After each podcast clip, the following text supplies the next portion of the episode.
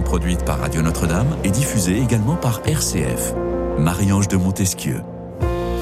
Lundi 18 décembre dernier, le Saint-Père a approuvé la bénédiction au couple homosexuel. Dans ce texte Fiducia Supplicans, publié du Dicaster, publication du Dicaster pour la doctrine de la foi, le Vatican y donne donc son feu vert à la bénédiction des couples en situation irrégulière. Ce document a suscité de violentes divisions dans l'Église et le pape François a reconnu seulement il y a quelques jours se sentir isolé après cette décision, assumant, dit-il, cette solitude. Le pape ajoute qu'il maintient tout de même le cap car, ajoute-t-il enfin, le Seigneur bénit tout le monde et qu'il faut tout pardonner. Bref, peut-être cet exemple parmi d'autres est-il l'occasion aujourd'hui tous ensemble de s'interroger jusqu'où l'Église doit-elle s'adapter à notre société? Réponse, je l'espère, au bout de 52 minutes dans cette émission Quête de sens sur Radio Notre-Dame et sur RCF avec nos deux invités du jour. Bonjour Paul-Adrien Dardemar, père Paul-Adrien. Frère, Paul-Adrien, pas Ah, père aussi. Non, mais les deux, on, On peut sait dire. jamais que vous les dominicains. Oui, hein, mais dans ma tête, je suis moine avant d'être prêtre, donc euh, mais on peut dire les deux.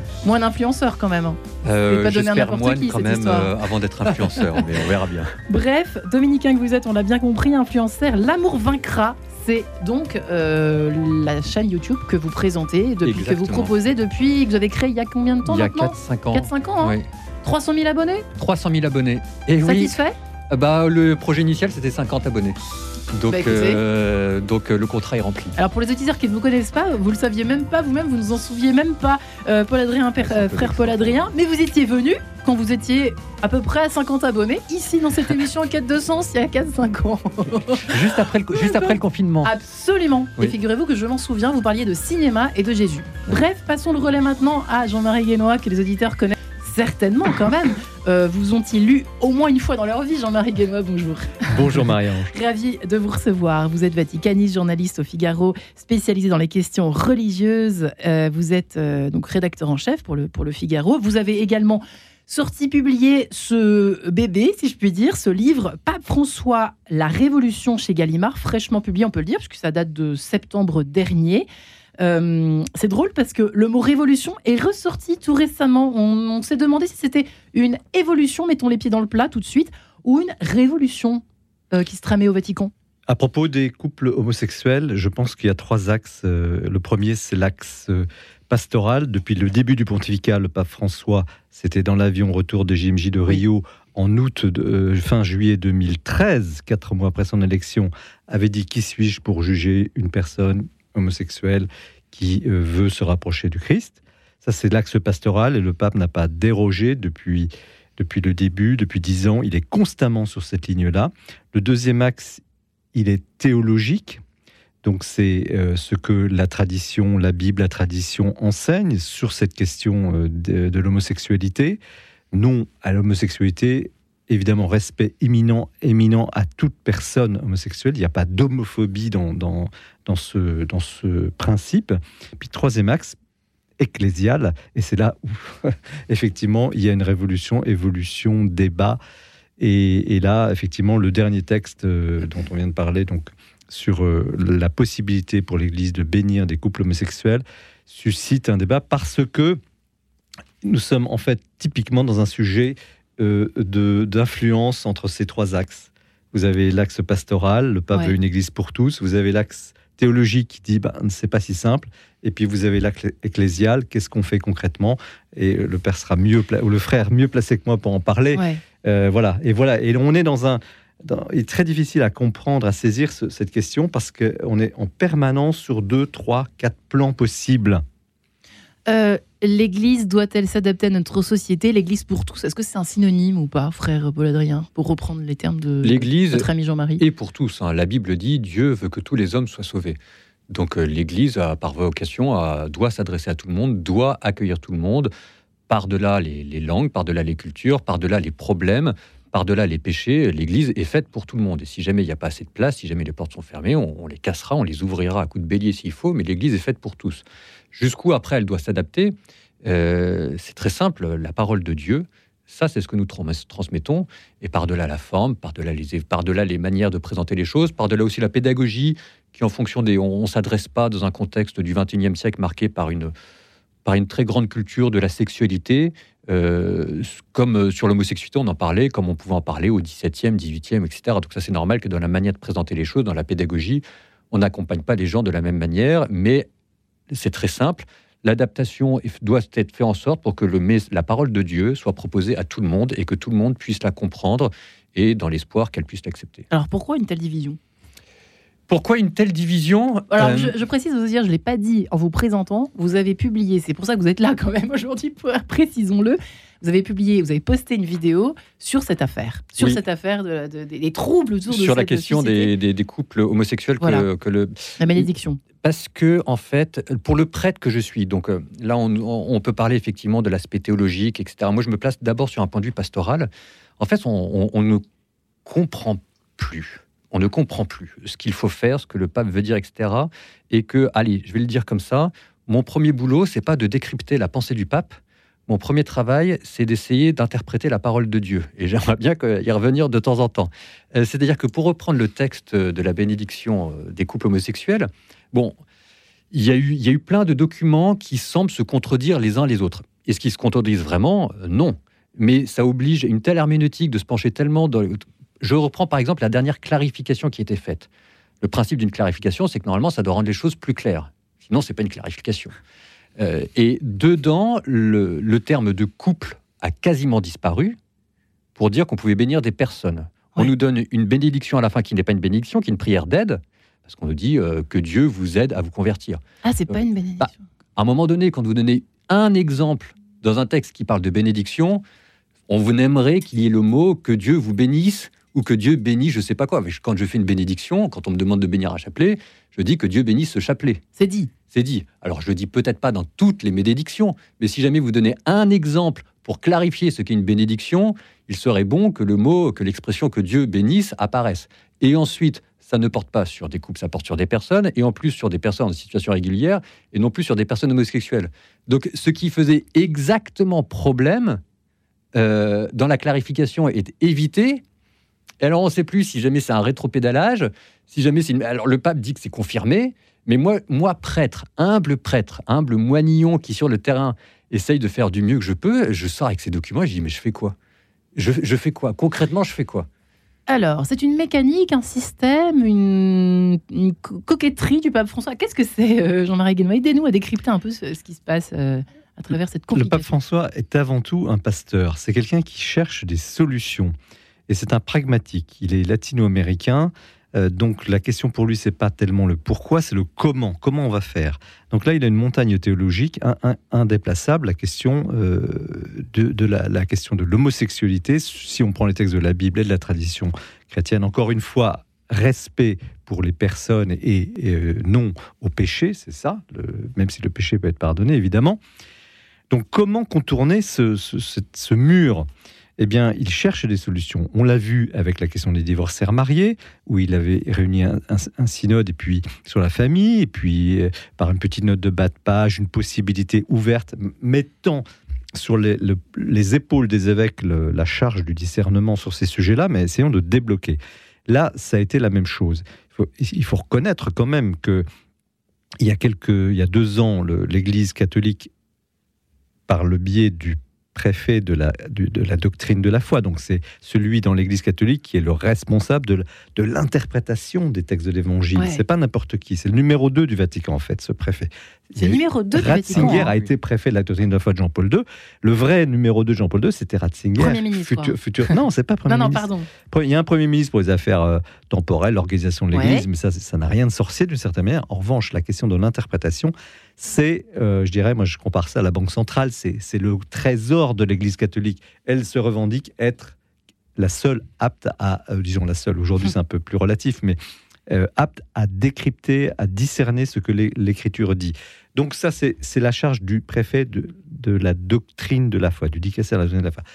Le prédécesseur de l'actuel cardinal Fernandez avait écrit un texte il y a deux ans qui disait exactement le contraire. Non aux bénédictions de couples homosexuels. Ah, ça a été vraiment Alors, à ce moment-là, le pape l'avait battu. En, avait aux unions.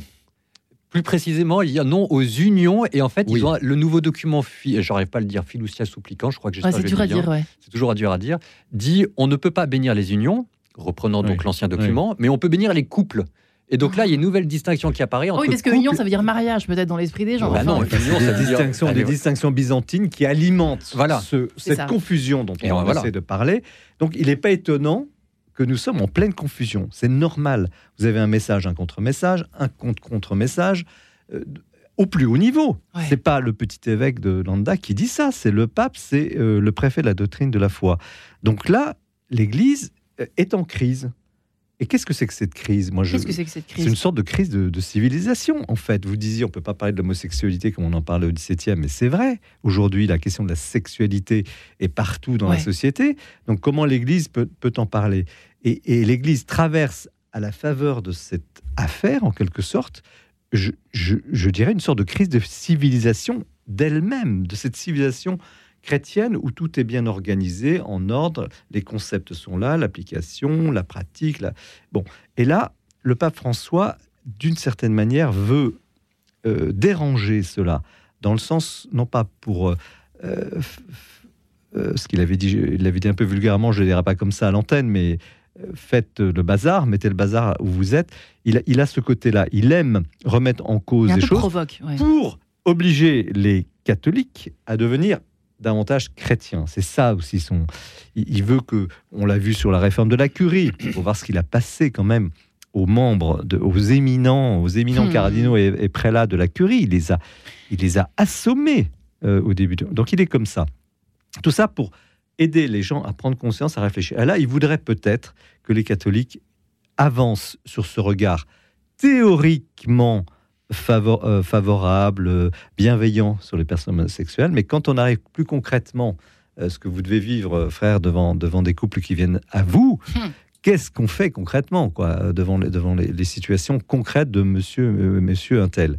Euh, Et là, aujourd'hui, voilà, je crois que l'Église, le pape a projeté avec toutes les contradictions possibles et donc la confusion, ce sujet, dans, dans- il l'a bombardé dans l'Église, parce que je termine là-dessus. Ouais. Ce sujet, il était au, au- au menu du synode sur la synodalité en octobre dernier. Exactement. Et juste. il a dit qu'il n'y toucherait pas, c'est ça. hein. Alors, c'est pas le pape, c'est les évêques qui ont voté à la fin du synode, fin de octobre 2023, un certain nombre de pro- pas des propositions, des motions pour le prochain synode, la prochaine session en octobre 2024. Et curieusement, le, le texte du document de travail, c'est-à-dire le document préalable issu de l'enquête mondiale qui avait amené, préparé le travail de ce synode d'octobre 2023, avait la phrase, euh, le- le- avait prononcé même le mot LGBT+, euh, c'était dans, dans le texte. hein. Qu'est-ce qu'on faisait de, de ces gens-là? Eh bien, cette phrase avait en quelque sorte disparu, a disparu après un mois de débat. Pourquoi? Parce que les évêques africains, déjà au synode, ont dit non, non, pas ce sujet-là, pas ce sujet-là. Donc, le pape François, quand il a vu que le synode lui-même, c'est-à-dire cette espèce d'assemblée de chrétiens, de- d'évêques, de, cardinaux, d'experts, de femmes, Qu'il a convoqué. qu'il a convoqué, botté en touche sur le sujet, a compris qu'il n'y arriverait pas par la voie synodale, il fallait passer par la voie autoritaire, hiérarchique, et il a demandé au cardinal Fernandez, son ami euh, théologien, de d'aller d'avancer euh, fortement sur ce plan. Donc, en tout cas, pour l'instant, en ce qui concerne le pape François, il y a quand même une volonté d'adapter, on peut le dire, l'Église quand même un peu plus à la société ou pas. Euh, je suis désolée de vous embêter, mais Bah, alors, en fait, moi, c'est très simple. Moi, je, je- je- je suis dominicain, il est jésuite. J'avoue que maintenant, je, je le dis ouvertement, je ne comprends plus. Euh, maintenant, voilà, je crois que c'est. euh, ou alors, je, pense, je pense que derrière, je vais le dire différemment. euh, je ne sais pas si l'adaptation jusqu'où, de toute façon, c'est simple et clair. L'homosexualité, la pratique de, de, l'homosexualité au sens sexuel est un péché grave. C'est écrit dans la Bible, c'est écrit dans le catéchisme, euh, point à la ligne. Maintenant, c'est vrai qu'il y a. irrégulier, comme dit le texte, quand même. hein. C'est ça, c'est ça qu'on dit. Irrégulier, c'est ça que ça veut dire Irrégulier. Irré- Situation irrégulière Et non, situation irrégulière, c'est plus compliqué. Situation irrégulière, ça veut dire les personnes qui, de fait, vivent dans des situations qui sont normalement prohibées par euh, la discipline ecclésiastique et, euh, et, et par la Bible, enfin, je sais pas quoi. Mais en même temps, on a compris que c'était compliqué et on allait faire un effort pastoral. D'accord, c'est très différent. normalement- la normalement, très Normalement, clair normalement euh, couple en situation régulière, un prêtre, quand il entend ça, il pense d'abord aux divorcés mariés. D'accord. Ce qui est d'ailleurs un peu paradoxal de mettre dans le même document euh, une bénédiction Je pour les divorcés mariés bizarre. et oui. pour les couples homosexuels dont on ne bénit pas l'union. Euh, bon, très bien, admettons. Euh, derrière, derrière, on peut quand même dire deux choses. C'est que indépendamment du dogme de la, de la question du... Il y a une, la pastorale sur l'homosexualité est gravement déficitaire dans l'Église catholique.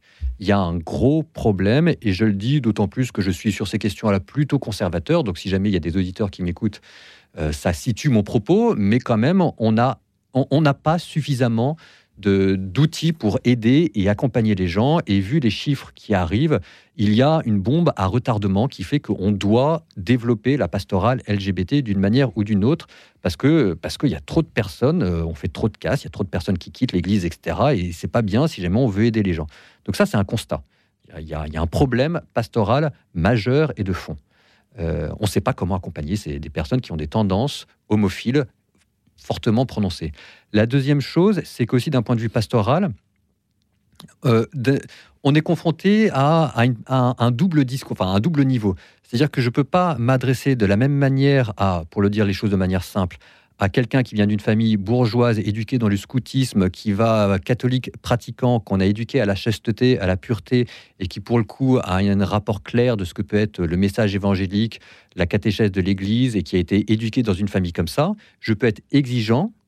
Et quand je suis en face de moi avec des personnes, des, des, des adolescents de 16 ans qui viennent de milieux euh, composés, recomposés, avec euh, où les parents sont d'un point de vue euh, de la, de la pédagogie ou de l'éducation sexuelle très laxiste, voire encourageant, c'est plus compliqué d'être tout de suite exigeant et qu'il y a beaucoup d'étapes intermédiaires avant. Donc en fait, il y a plusieurs niveaux à voir. Et je pense que c'est ça le pape derrière. Si jamais je veux lui faire le maximum de crédit, c'est comment on peut avoir une pastorale à deux vitesses.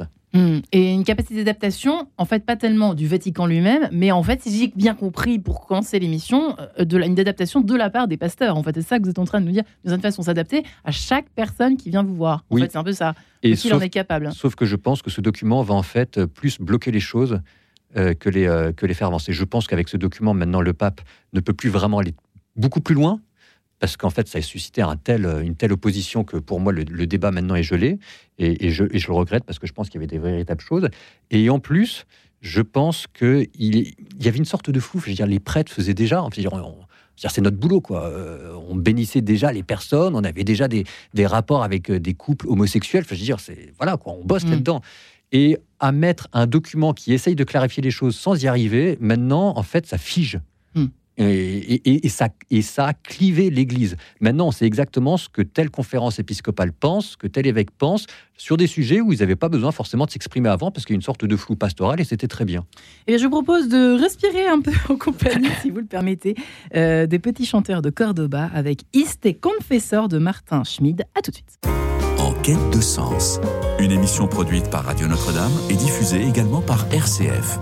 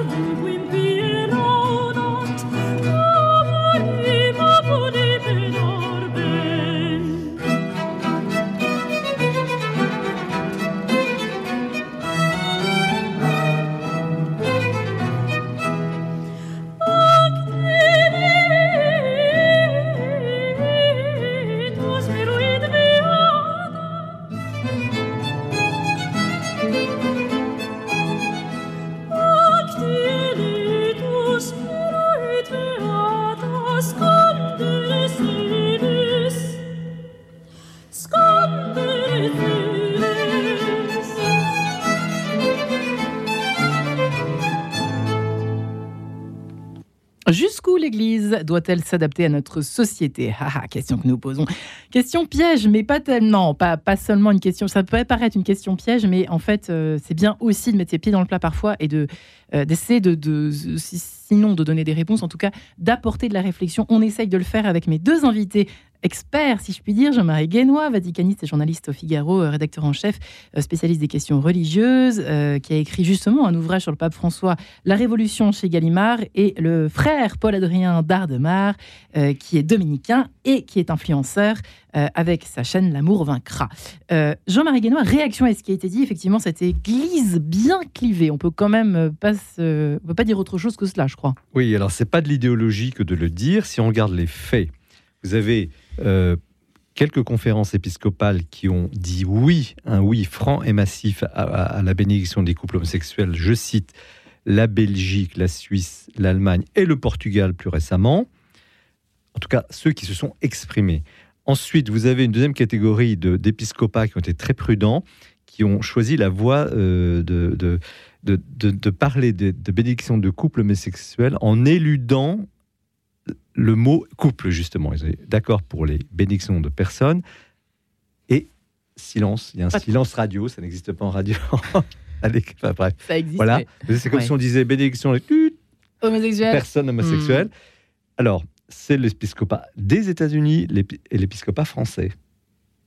Par rapport à cette Oui, oui l'épiscopat des États-Unis, le 18 euh, décembre, quand cette ce document est sorti, a publié sur le site de, officiel de la USCCB, la conférence des évêques américains, un communiqué de, de 10 lignes oui, le mot couple n'apparaît pas. C'est vrai qu'on a parlé beaucoup de personnes. Très très rapidement, c'est apparu le mot personne. Alors, donc deuxième catégorie. Et troisième catégorie, il y a le non franc et massif, non à la bénédiction des couples homosexuels. C'est l'épiscopat africain notamment, l'épiscopat polonais, l'épiscopat hongrois. Épiscopat africain qui, c'est tout de même, euh, c'est une déclaration commune de la, du symposium des conférences épiscopales d'Afrique et de Madagascar. C'était donc une décision officielle la semaine dernière qui était contredite par l'épiscopat du nord de l'Afrique, maghrébin, qui, des pays du Maghreb, qui a dit non, nous sommes plutôt d'accord avec Rome. Donc voilà, voilà. Quand on dit clivage, on a vraiment une situation objectivement clivée, et c'est du jamais vu. Quand même. Et c'est du jamais vu. À ce hein. point-là que, par exemple, toutes les conférences épiscopales d'Afrique disent non, bon, avec ce, correctif d'Afrique de, du Nord, quand même. Alors, Maintenant, euh, pour compléter ce que disait le frère, moi, ce qui m'apparaît aussi, pourquoi l'Église est si embarrassée, c'est pas tellement qu'elle n'a pas envie. L'Église, elle veut du bien à tout le monde, en fait. Quand on regarde, euh, enfin, Todos, comme dit le pape. C'est pas une méchante dame. Elle veut du bien à tout le monde, évidemment, et, encore plus à des gens qui souffrent, quelle que soit leur situation. C'est son métier, l'Église, d'essayer d'aider les gens. Donc, euh, c'est des siècles de, de, de, charité qui, qui s'exprime. Donc qu'on ne dise pas aujourd'hui l'Église est méchante, l'Église ne comprend pas. C'est le côté moralisatrice peut-être. Faut pas, faut pas exagérer. pas moralisatrice, euh, morale, Quand elle bâtit une église, l'église elle bâtit à côté un hôpital, bâtit une école. Enfin, elle ne fait que ça. Et sur la question de l'homosexualité, on se détend avec le euh, côté moralisateur. Non, mais je veux dire, les prêtres, on sait que c'est compliqué.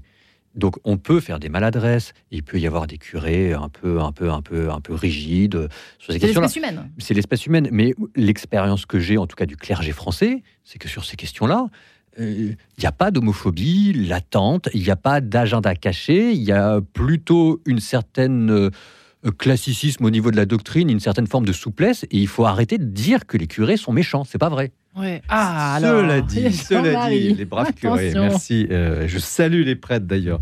Je, suis très attaché à soutenir euh, dans mon travail euh, les prêtres qui ont quand même pris lourd là, ces dernières années, qui n'ont pas été toujours soutenus à la hauteur par nos chers évêques. franchement, bravo pour ceux qui sont sur le terrain et, et, qui font le travail. Donc voilà, je ferme la parenthèse, je ne devrais pas le dire, mais je le dis quand même. Donc il y a un autre aspect dont on n'a pas parlé depuis le début de l'émission, c'est effectivement la vision de l'Église du couple homme et femme.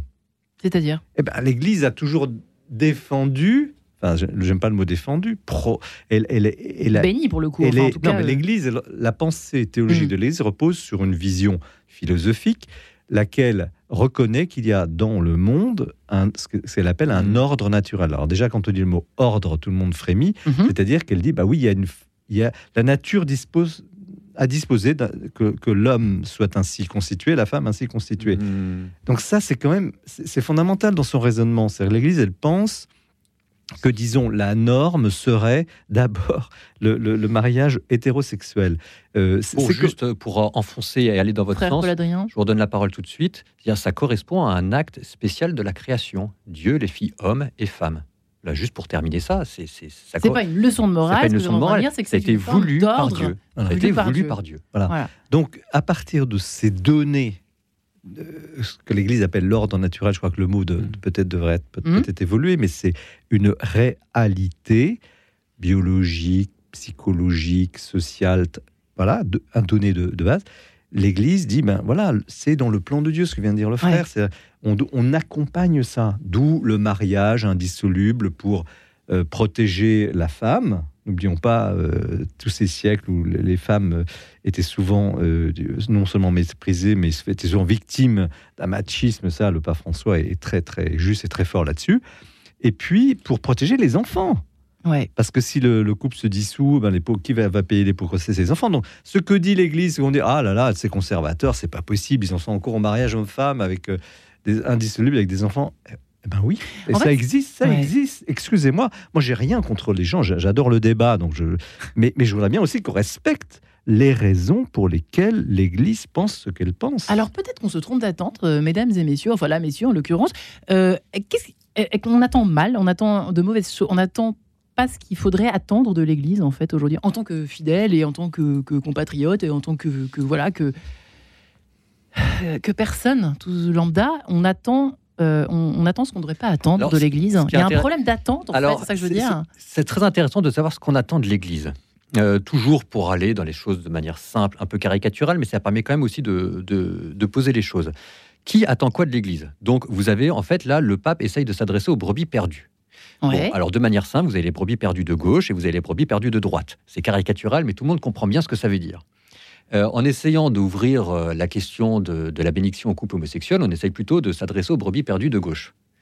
Et en fait, moi, l'expérience que je vois sur les réseaux sociaux, c'est que les brebis perdues de droite, Et tradit donc, c'est ça? Non, les gens, non, c'est-à-dire les, les, les, les enfants de 18-19 ans qui sont un peu paumés, qui essayent de se convertir, qui essayent de faire du mieux qu'ils peuvent, qui, ont, qui essayent de voir dans l'Église une sorte de, de repère et de cadre moral, qui sont à des années-lumière parfois de ces questions liturgiques, latin, etc.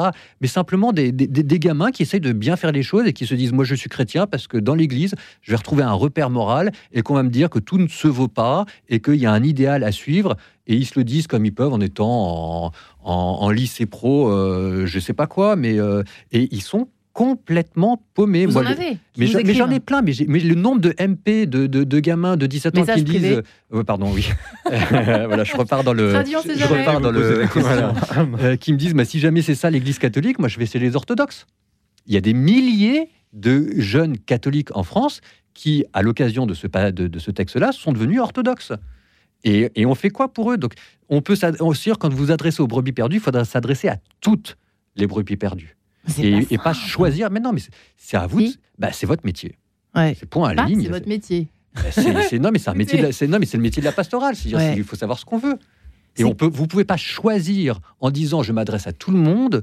Vous pouvez pas choisir uniquement une catégorie Comment de personnes qui d'ailleurs en fait euh, ne vont pas revenir à l'Église Ouais. sur ces, que- euh, sur ces questions-là. hein. Ouais. Jean-Marie Guénois, pourquoi est-ce que c'est pas arrivé avant? Comment est-ce que ça n'a pas comme que- comment ça n'est pas j'ai du mal aujourd'hui ça n'est pas arrivé euh, plus tôt dans l'histoire Pourquoi est-ce que c'est une première euh, aujourd'hui? C'est ça qui est surprenant donc. Ah, Écoutez, moi j'ai eu la chance de, de suivre le pontificat de Jean-Paul II. Enfin, là, Ouais. je suis arrivé à Rome euh, à la moitié de ce pontificat, donc ça m'a permis quand même de, de bien connaître Jean-Paul II et non seulement sa pensée que je connaissais bien, mais, mais de le suivre au, jour le jour, puis celui de Benoît XVI et maintenant celui de François. Ce que j'observe, c'est que dans les années, on a complètement oublié ça, mais dans les années 90-94, le Vatican bataillait comme c'est pas possible dans les conférences internationales organisées par l'ONU à Pékin, euh, au Caire, sur la question du genre, notamment.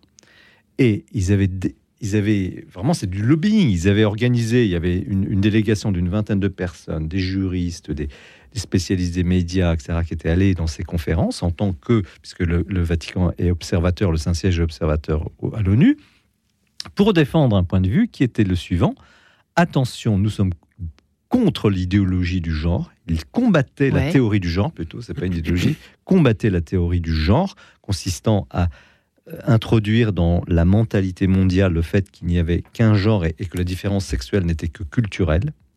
Et le Vatican savait très bien euh, où cela allait mener. Donc là, on est dans les années 90 Ouais. et euh, on, est, on est dans cette suite. Donc ça fait déjà longtemps que l'Église catholique voit le truc venir, Hmm. le changement d'opinion, la normalisation de l'homosexualité dans, toutes voit les sociétés. Mais elle est tenue aussi par son bagage euh, patrimonial, biblique et, des, pères de l'Église et de la tradition de l'Église. Donc, elle veut, elle cherche. La question que vous avez posée, c'est la question du cœur de l'émission, c'est-à-dire qu'attendent l'Église au fond, qu'attendent les gens de, cette Église?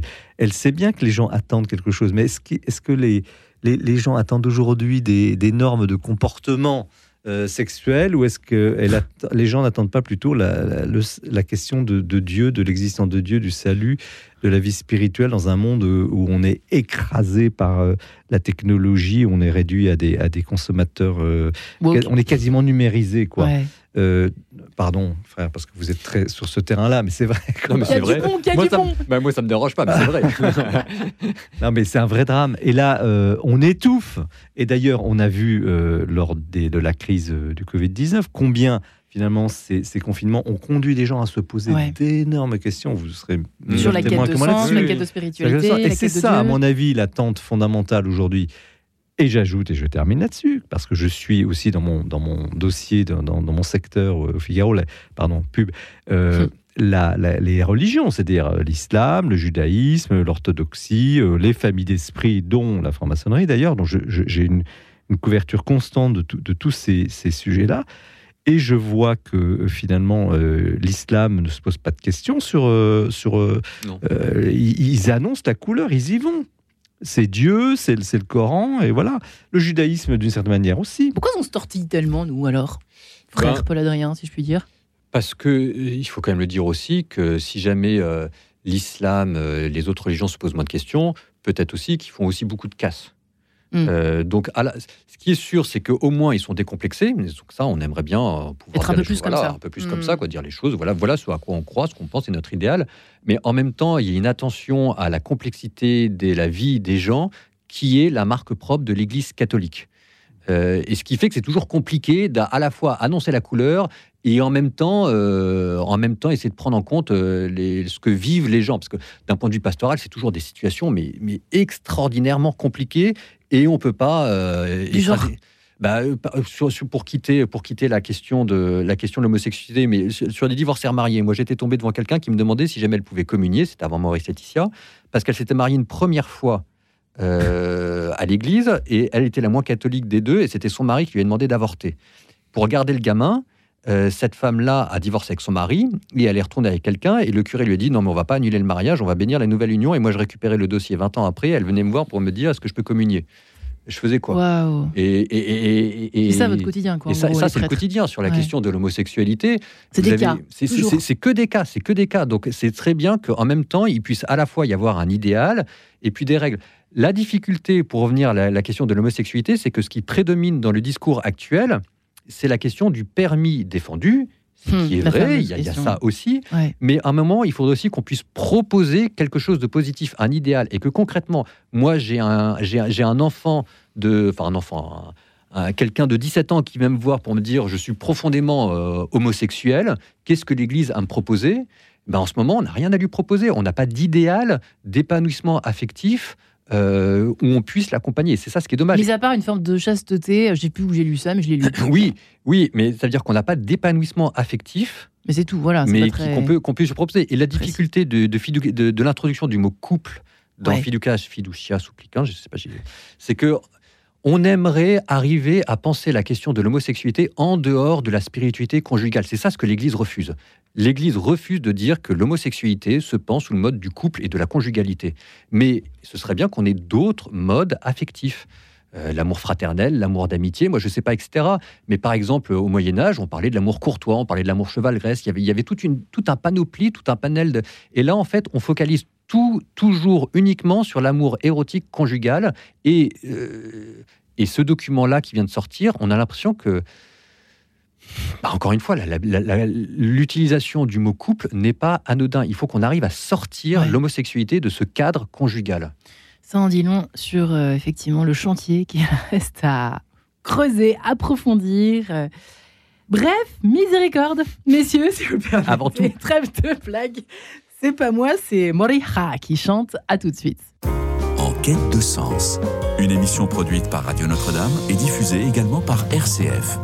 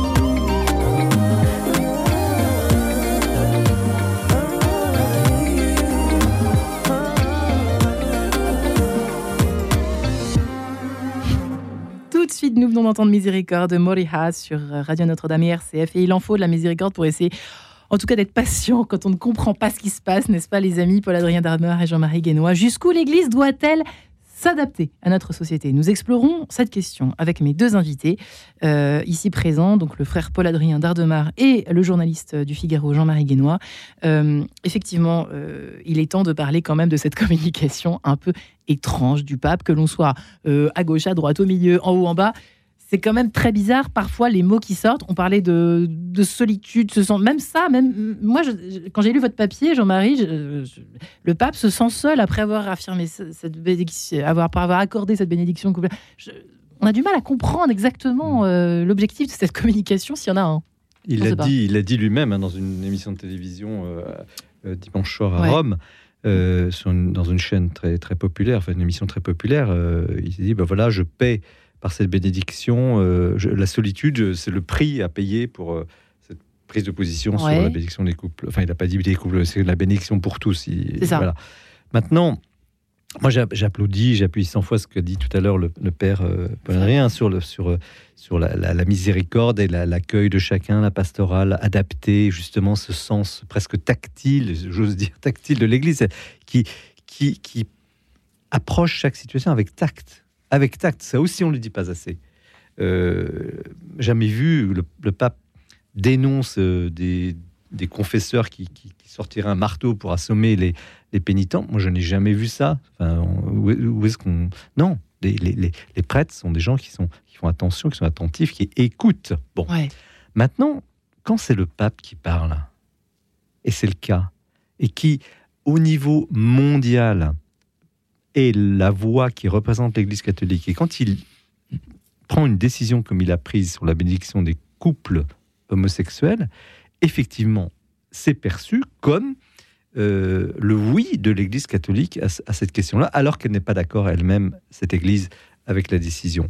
Et là, on a un vrai problème, c'est que le pape parle comme s'il parlait à un ami, à, à avoir un copain, il tutoie d'ailleurs les gens et c'est très beau, mais euh, quand euh, un pape s'exprime ex cathedra, quasiment, puisque là, c'est la, je le répète, la dicaster pour la doctrine de la foi qui a écrit un document qui était visé, signé par le pape, mais même s'il est signé ensuite par le préfet en charge.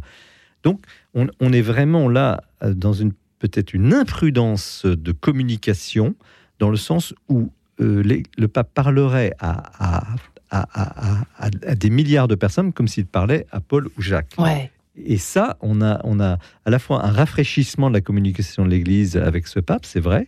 Euh, ça a fait beaucoup de bien après la période Benoît XVI qui était, qui était contrôlé, c'était le- l'intellectuel et tout ce qui était dit était dit euh, au millimètre avec des argumentations très soignées. C'était d'ailleurs très intéressant intellectuellement. On est passé à une communication beaucoup plus libre, mais là on en touche les limites. Ouais. Et, et quand vous On posez la question jusqu'où l'Église doit s'adapter, est-ce que l'Église doit s'adapter? Je ne sais pas, mais en tout cas, là, nous touchons une limite. Une limite dans le pontificat qui va coûter cher, je, pense, à, ce, à ce pontificat, parce que c'est son autorité qui est décrédibilisée Ouais. en partie, bien que d'autres pensent qu'il a très bien fait. hein. Je, moi, là, j'entre pas dans, dans- Mais je constate, euh, et, et- et là, nous touchons une limite. On a dépassé les bornes. euh, répondra, répondra le frère Paul Adrien ou pas Bah, moi, je... est-ce qu'on a dépassé les bornes? Je... C'est le pape, je suis soumis au vœu d'obéissance. euh, et en fait, au fond, moi, je suis quand même d'accord avec ce que dit le pape. Euh, D'une certaine, enfin, je faisais déjà des bénédictions de couple homosexuel. Ça va peut-être choquer, mais enfin, moi, j'ai déjà eu des cas très précis où j'étais à la fin de la messe, je voyais deux hommes qui arrivaient, qui Ouais. me disaient euh, Est-ce que vous pouvez nous bénir parce qu'on est en train de se convertir au christianisme, on veut retrouver Vous notre faisiez place dans comment l'Église alors? Vous faisiez bah, comment? je leur posais pas la question de savoir si jamais ils étaient en couple. Enfin, j'étais pas idiot non plus. Mais quelqu'un qui va là, deux, deux, deux personnes qui, pour messe, pour catéchumène, personnes qui retrouvent la foi à la fin de l'église, qui viennent vous voir, pouvez nous bénir pour qu'on trouve notre place dans l'église. Je pose pas trop de questions et je bénis. Donc j'ai déjà eu des cas où ça m'est arrivé euh, et, et le document, en fait, me donne, enfin, me montre que j'étais dans le droit. Là où je dis que là où il y a une imprudence, c'est au niveau médiatique. Je donne un seul exemple, Ouais. mais c'est très beau, c'est très chic d'avoir des titres en latin. Mes conclusions, comme c'est très beau et c'est très chic, vous voyez que même moi qui est censé faire du latin, j'ai du mal à le dire, et donc personne ne les reprend. Donc en fait, vous laissez aux journalistes le soin de choisir un titre. C'est la première chose que les gens vont voir, et, euh, ça va faire la titre des journaux. Ils ont même pas, ils c'est même pas qu'ils aient eu envie de savoir ce que disait le pape, c'est que ça va leur apparaître à la figure un titre que les journalistes ont choisi, qui a été, en l'occurrence, le pape bénit les couples homosexuels. On me dira que c'est un texte qui est fidèle au document. Très bien, mais on aurait fait un effort. Comme moi, par exemple, je passe une heure, deux heures à essayer de trouver le bon titre pour mes vidéos sur YouTube. Ouais. À la place, on aurait eu le pape veut encourager les couples homosexuels en leur proposant une bénédiction spéciale adéquate. Ou un truc comme ça, déjà, vous divisiez par deux euh, le degré de polémique. Vous faisiez à Ouais. côté, évidemment que ça allait susciter plein de questions, vous faisiez à côté une conférence de presse pour répondre aux questions dont on pouvait déjà deviner le, le contenu. Ça aurait encore divisé la, ça aurait encore divisé la réaction. Vous attendiez, pourquoi le faire avant Noël? Enfin, c'est juste hallucinant. Quel curé mettrait sur son site à cinq jours de Noël un document avec un titre en latin comme ça, sans aucune explication? Mais personne ne fait ça. Ouais. Personne ne fait ça. On a tellement envie de savoir pourquoi il a fait ça. Alors, je, je pense que en fait, euh, il ne comprend pas qu'il s'adresse pas seulement aux évêques, mais par la force des choses, à tout le monde. Parce qu'en À fait, tout le ce peuple. texte était destiné à qui, messieurs Ce texte, en fait, suppliquait ce. ce moi, d'ailleurs, à c'est une bah, Supplicante, en fait, fiducia. c'est- enfin, c'est voilà. Manifestement aux évêques. Techniquement parlant, Techniquement parlant. euh, il fait suite à, à des, ce qu'on appelle des, des, doubi- des doubias, des doutes que des évêques ont le droit d'émettre. D'accord. Ces évêques écrivent leurs doutes. C'est- une procédure presque juridique dans l'Église catholique sur tel ou tel point de foi. Est-ce que la doctrine sexuelle, de morale sexuelle dans l'Église est en train de changer? On envoie ça au préfet du dicaster pour la doctrine de la foi, qui réunit une instance, qui réfléchit et qui répondent aux doutes. Donc, il y a eu plusieurs échanges quand même ces dernières années sur ce sujet-là, et, et ce document est un peu une- une- un point final, a voulu mettre un point final à ce, à- à ses doutes. Mm, mm. Donc techniquement, ce texte s'adresse d'abord effectivement aux évêques. Mais c'est c'est, euh, quand même étrange que comment ça se fait que du coup il y a une communication. euh, avant c'était pas comme ça, c'est-à-dire qu'à l'époque de Jean-Paul II, Benoît XVI, etc. euh, ça ne filtrait, enfin ça ne, Bah, c'était coincé, c'était bloqué, c'était, Je, c'était. je- je pense qu'il faut aller- encadré, non, mais je pense qu'il faut aller- Le problème, c'est pas Benoît, enfin, c'est pas avant, c'est que là, on est une conver- c'est- ça, ça se situe pas à 20, 30 ans. C'est-à-dire qu'on a une discussion, on a une communication qui est archaïque au niveau d'un siècle, je pense. Euh, C'est-à-dire que euh, on, on a oublié, enfin, on est persuadé qu'avec un titre en latin qui s'adressait aux, aux évêques, on, on oublie qu'ensuite c'est récupéré par le journaliste. Maintenant, les évêques prennent connaissance de ce texte-là Ouais. par les Par les journalistes, médias, en par fait. les médias. Ouais. Euh, donc ou bien ils ont une ou bien euh, ou bien ils ont une mailing list dans laquelle ils pourraient faire des groupes de 10 enfin tout le monde enfin je sais pas comment vous dire ça me fait ça me fait ça me fait halluciner je comprends pas je comprends pas je comprends pas Oui, Je comprends pas. Il y a un amateurisme. que- Non, mais il y a un, Il y a un ama- amateurisme, c'est ça, Jean-Marie Parce que je- non, mais c'est les tellement paradoxal. Le pape a créé, euh, c'est le premier pape d'ailleurs à l'avoir fait, à, à ce niveau-là, un- Ouais. un, ministère de la communication. ce qui est bien il faut en C'est faut bien. Ça, c'est tout Avec- récent, hein, ça. Avec à sa hein. tête un laïc, Paolo Ruffini, assisté de journalistes que je connais très bien, ça, des, des amis de, de 30 ans, qui sont là autour de lui, qui sont des gens très compétents, et qui connaissent très bien toute cette mécanique, euh, Mm. l'importance des Ouais. mots et tout. Alors, Bon. Mais ce ministère, il est souvent euh, euh, squeezé, court-circuité par euh, Oui. la déclaration, parce que le pape veut ça ou parce qu'il a décidé qu'il fallait le publier là maintenant? c'est dû à sa personnalité, vous êtes en train de nous dire ça finalement un petit Pardon? Peu. C'est dû à la personnalité du pape aussi qui veut. C'est dû à la personnalité très volontariste du pape qui lui s'est dit il faut que avant Noël on, on- on- on- on- on fasse passer ce message et qu'on en finisse avec la discussion sur le, la, les, les gosses. Ça va être la bonne nouvelle pour les couples homosexuels. Ah ouais. Ah, Et ça a été le contraire. Et le, le- le beau ministère de la communication a été euh, squeezé, comme il l'avait été sur la réforme de la curie, sur des tas de choses où ils apprennent parfois, ou des interviews même que donne le pape. Ils C'est apprennent vrai. après coup euh, que Hmm. le truc est lancé, parce que le pape, il a un, un double agenda au sens euh, de son petit agenda papier sur lequel Ouais. il prend ses rendez-vous avec son petit crayon. L'après-midi, c'est lui le maître du jeu. Donc, il reçoit qui il veut, sans que la secrétaire d'État, donc son administration, contrôle les choses Ça, c'est pas bien. ça donne quand même de la souplesse, c'est de la liberté. Sauf que là, on a un véritable, euh, euh, si vous voulez, c'est comme si le pape euh, pilotait tout, et c'est ça qui va pas du Mm. tout. C'est que jusque-là, l'Église avait un système de copilotage entre le pape et le secrétaire d'État. On en a parlé tout, tout à l'heure, le Ouais. Premier ministre, le cardinal Paroline, actuellement, où finalement l'administration de l'Église, avec sa lourdeur, évidemment sa lourdeur comme toute grosse administration, finalement tempérait, modérait, conseillait le pape. Lui n'écoute pas cela. Il écoute ses intuitions, il a son propre réseau et euh, il fonctionne beaucoup à l'intuition. Ouais. Ce qui a aussi ses, ses- ses avantages. hein. C'est un pape charismatique dans ce sens, en ce sens même s'il est aussi jésuite et on ne sait Mm. jamais où il est, il est très complexe à, à saisir. Donc, euh, euh, il, il n'a pas, il n'est pas conseillé, ou même s'il était conseillé, il n'écouterait pas. S'il sent que il faut euh, lancer un geste fort un, po- un mois après que le synode est, dit, est battu euh, en touche sur ce sujet de euh, l'une- la bénédiction de couple homosexuel, il le fait, même si c'est cinq jours avant Noël, sans réaliser. Parce qu'autant vous dire Les qu'il a quand même fichu en l'air euh, tous nos repas familiaux. hein. On peut Ah dire, bah oui. on peut dire ou pas On en parle de Alors, ça ou... moi, j'ai une autre vision. Moi, je pense qu'en fait, il y a eu quelqu'un au Dicaster, là, le Monseigneur Fernandez, qui s'est dit Bon, moi, j'ai mon avion euh, cet après-midi pour retrouver euh, ma mère et fêter Noël avec elle euh, là-bas. Euh, je dois publier, je dois boucler mes dossiers euh, avant d'aller à l'aéroport. Allez, hop, chut, je pars. Et Sans puis- blague, vous ça Non, c'est Moi, je suis persuadé que c'est ce qui s'est passé. Non, ça c'est vrai au mois de juin. Euh, vers le 10 juillet, il y a en général des batteries de textes qui sortent parce que tout le monde part en vacances. Il fait chaud à Rome. Jean-Marie se régale. Ah non, c'est horrible parce que vous êtes là, vous allez, vous dites enfin, je vais prendre mes vacances et boum, avalanche. Le boulot. Alors que là, non, je pense que ce sujet, il est justement, il- ce, mal, ce malaise, ces maladresses de communication, Ouais. Euh, ces maladresses théologiques, ces maladresses pastorales, cette complexité, cette confusion est à l'image, malheureusement, de la fin du pontificat de- du pape François. Est-ce que là, c'est une, révolution au point que le pape s'est pris une grosse claque et qui va complètement transformer, à votre avis, alors c'est du prono pur, mais euh, Jean-Marie, frère Paul Adrien, est-ce qu'il va changer là tout à coup Ah, euh, pas du tout. il, il va, il a pas pris une Pas du raclée tout, là puisque Non, non, non, non, il, a- il Euh, assume, il- non, mais il, il assume totalement. Ouais. Ah a- ouais. et oui, ça, ça lui pose aucun problème. Ouais. C'est quelqu'un qui aime le pouvoir, ce qui parvenu à ce stade-là est peut-être finalement une bonne nouvelle. Il vaut mieux aimer le pouvoir. Euh, Ah il bah, bah, au moins, euh, il assume sa, il assume Hmm. sa, sa fonction, quoi. Ouais. Et il assume ce qu'il a dit. Il revient, il assume. Oui, d'autant.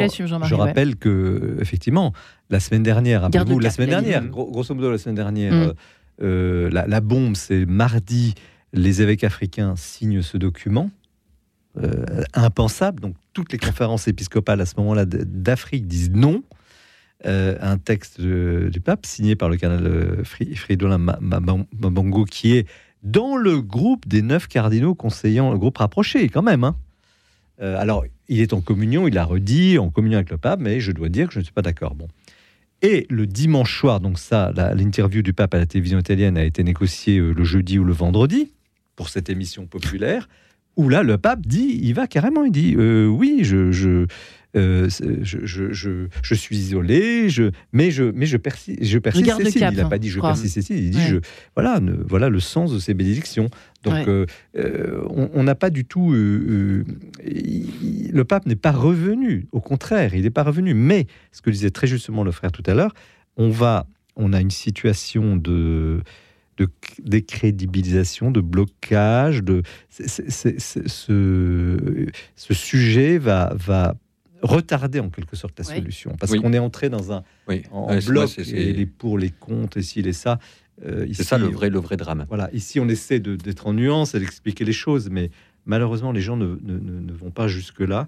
Et encore une fois, on est dans une matière tellement particulière, à chaque fois différente, que ce n'est pas peut-être un grand règlement international une, qui, qui règle ce genre de choses. Et là, on revient aux attentes, c'est-à-dire qu'on a l'impression que même qu'on soit chrétien ou pas, ou catholique ou pas, euh, on attend une, une certaine parole de là-haut, de là-haut, c'est-à-dire du Vatican. Là-haut, Alors, sera jamais. Ça, ça, ça, je suis d'accord, et ça, ça va plus loin. C'est euh, est-ce que, en ce moment, dans l'Église catholique, il n'y a pas des attentes de la part du pape qui sont trop élevées? Est-ce qu'on serait pas dans une forme d'ultramontanisme, c'est-à-dire on attend tout de l'autre côté des montagnes, à savoir de Rome? Euh, Je suis pas sûr que le pape, pourtant pasteur universel, euh, puisse, sur la question de l'homosexualité, manifestement d'ailleurs il n'est pas arrivé, proposer des solutions communes qui aillent à la fois à l'Afrique, à l'Europe et, euh, C'est Et- ça, en fait, c'est ce que j'allais poser sur mon papier. Dernière question, c'est-à-dire que est-ce qu'on n'est pas trop nombreux à être de, de- trop d'avis différents pour prendre des décisions? Ça, ça- ça devient compliqué cette histoire, n'empêche. Hein.